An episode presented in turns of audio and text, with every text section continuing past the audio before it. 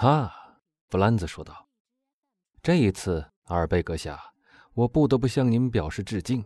您的确想出了一个极妙的主意，而且还很富于故国风味的呀。”阿尔贝得意洋洋的回答：“只要借用一个我们本国节日用的面具就得了。”哈哈，罗马诸君呀，你们以为在你们的讨饭城市里找不到车马？就可以使我们这些不幸的异乡人，像那不勒斯的许多流民一样，用两只脚跟在你们的屁股后面跑，好极了！我们自己会发明创造。你有没有把这个得意的念头向谁说起过？只对我们的店家说过。我回家以后就派人把他找来，把我的意思解释给他听。他向我保证，说那是再容易不过的事了。我要他把牛的脚镀一镀金。但他说时间来不及了，镀金得要两天，请你看，这一点奢侈的小装饰，我们只能放弃了。他现在在哪儿？谁？我们的店家。去给我们找行头去了，要等到明天就太晚了。那么他今天晚上就可以给我们一个答复喽。哦，我时时刻刻都在等着他。正在这时。门开了，派里尼老板探头进来。可以进来吗？他问。当然，当然，弗兰兹大声说道。喂，阿尔贝急切的问道：“你把我要的车和牛找到了吗？”比那还好，派里尼老板带着一种十分自满的神气答道。小心呐，我可敬的店家，阿尔贝说。还好，可是好的死对头呀！两位大人只管把那件事交给我好了。”派里尼老板回答，语气中表示出无限的自信。“你究竟办成了什么事呀？”弗兰兹问道。“两位大人知道。”旅馆老板神气活现的答道，“基督山伯爵和你们同住在这一层楼上。”我想我们是知道的，阿尔贝说道。正因为这个，我们才被装到这种小房间里来，像住在巴黎小弄堂里的两个穷学生一样。呃，哦，基督山伯爵听说你们这样为难，派我来告诉一声，请你们坐他的马车，还可以在罗斯伯利宫他所定的窗口里给你们准备两个位置。阿尔贝和弗兰兹互相对视了一眼。但你想，阿尔贝问道：“我们可以从一个素不相识的人那儿接受这样的邀请吗？”这位基督山伯爵是怎样的一个人？弗兰兹问店主。“一个非常伟大的贵族，究竟是马耳他人还是西西里人，我说不准。但有一点我知道。”他真可以说是贵甲王侯，富比金矿。依我看，弗兰兹低声对阿尔贝说道：“假如这个人真够得上像我们店家那一番崇高的赞美之词，他就会用另外一种方式来邀请我们，不能这样不懂礼貌的告诉我们一声就完事了。他应该写一封信，或是……”正在这时，有人在敲门。弗兰兹说道。请进。于是，门口出现了一个仆人，他穿着一身异常高雅的制服。他把两张名片递到了旅馆老板的手里。旅馆老板转递给两个年轻人。仆人说：“基督山伯爵阁下问候阿尔贝马尔塞夫子爵阁下和弗兰兹伊皮奈阁下。”基督山伯爵阁下，那仆人继续说道。请二位先生允许他明天早晨以邻居的身份过来拜访，他想知道二位高兴在什么时间接见他。真巧，弗兰兹，阿尔贝低声说道：“现在无懈可击了吧？”请回复伯爵，弗兰兹答道：“我们自当先去拜访他。”那仆人鞠了一躬，退出去了。那就是我所谓漂亮的进攻方式。阿尔贝说：“你讲的很对，派里尼老板。基督山伯爵肯定是一个很有教养的人。那么，你们接受他的邀请了？”店东问。“我们当然接受了。”阿尔贝答道。“可是我必须声明一句：放弃牛车和农民打扮这个计划，我是很遗憾的，因为那一定会轰动全城的。要不是有罗斯伯利宫的窗口来补偿我们的损失，说不定我还要坚持我们原来那个美妙的计划呢。你怎么想，弗兰兹？我同意你的看法，我也是为了罗斯伯利宫的窗口才这样决定的。提到罗斯伯利宫的两个位置，弗兰兹便又想起了昨天晚上在斗兽场的废墟中所窃听到的那一段谈话。那个穿披风的无名怪客曾对那勒斯斐人担保要救出一个判了死罪的犯人。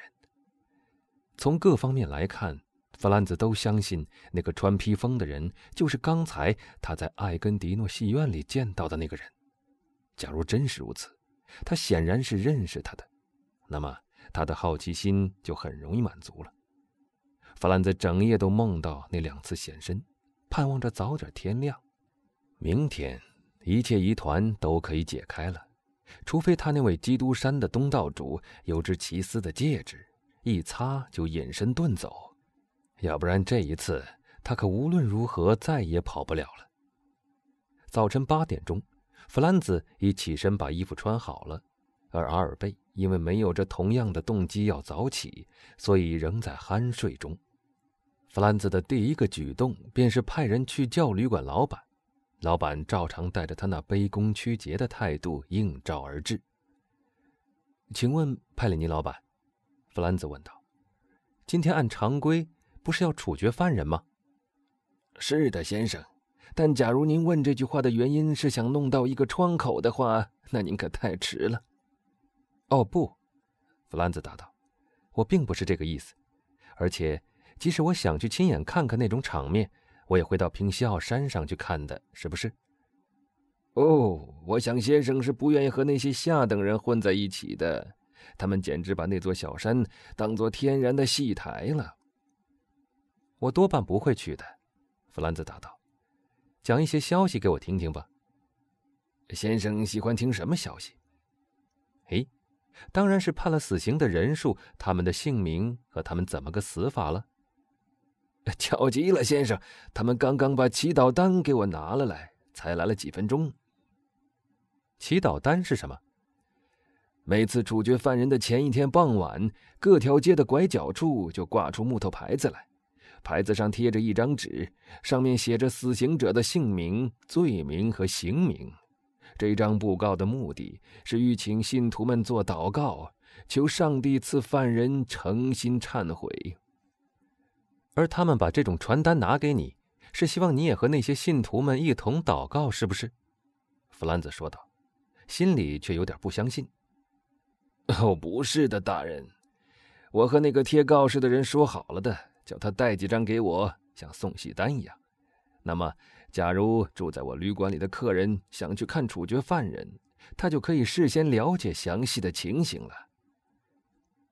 凭良心说，你真是服务到家了，派里尼老板。”弗兰兹说道。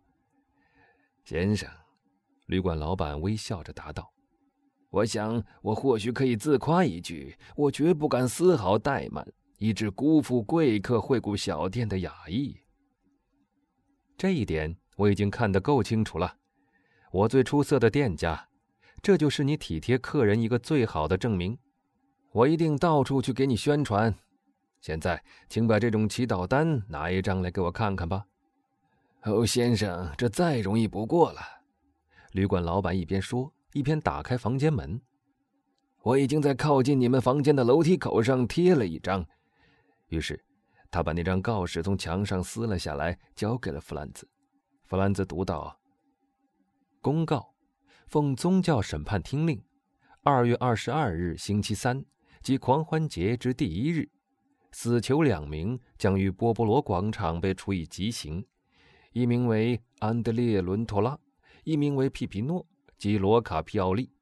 前者犯谋害罪，谋杀了德高望重的圣拉德兰教堂教士西塞德列尼先生；后者则系恶名昭彰之大盗罗吉万帕之党羽。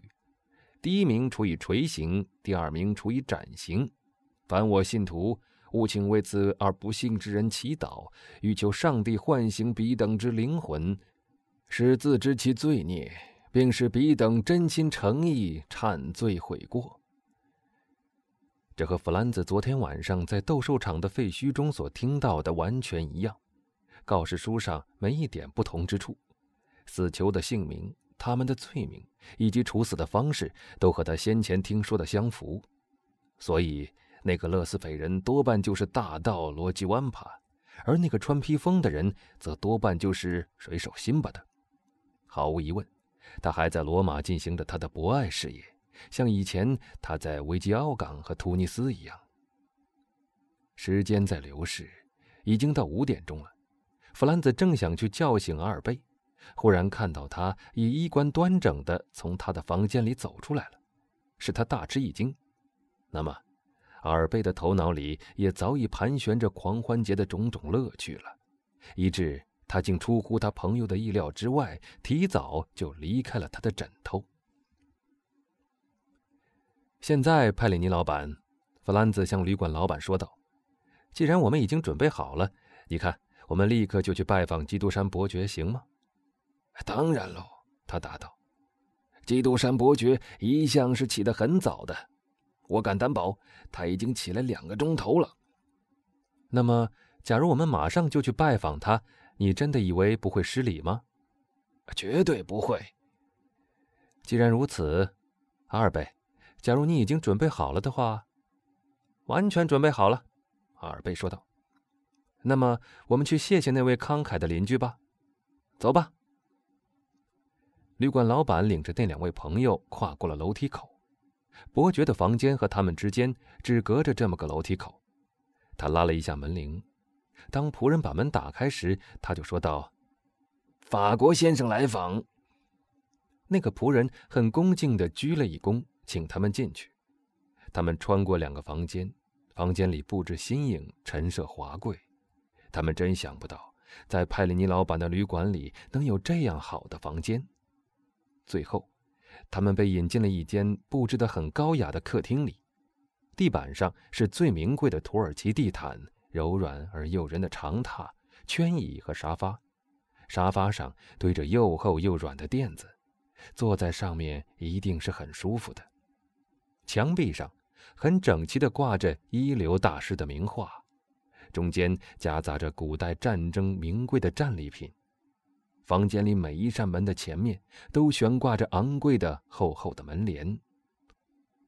两位先生，请坐。”那个人说道，“我去通报伯爵阁下一声，说你们已经来了。”说完，他就消失在一张门帘的后面了。当那扇门打开的时候，一架古兹拉琴的声音传到了两个青年的耳朵里，但几乎立刻又听不到了，因为门关得很快，只放了一个悦耳的音波进客厅。弗兰兹和阿尔贝互相以询问的目光对望了一眼，然后又转眼望着房间里这些华丽的陈设，这一切似乎越看越漂亮。哎，弗兰兹对他的朋友说道：“你对于这一切怎么想？”哦，凭良心说，依我看，我们这位邻居要不是个做西班牙公债空头成功的证券经纪商，就一定是位微服出游的亲王。嘘，弗兰兹答道：“这一点我们马上就可以知道了。他来了。”弗兰兹说这句话的时候，他已听到了一扇门开的声音，接着门帘立刻掀了起来。这一切财富的主人翁站在这两个青年的面前。阿尔贝马上站起来迎上前去，弗兰兹却像被符咒束缚住了似的，仍旧坐在椅子上。进来的那个人。正是斗兽场的怪客，昨天对面包厢里的男人和基督山岛上神秘的东道主。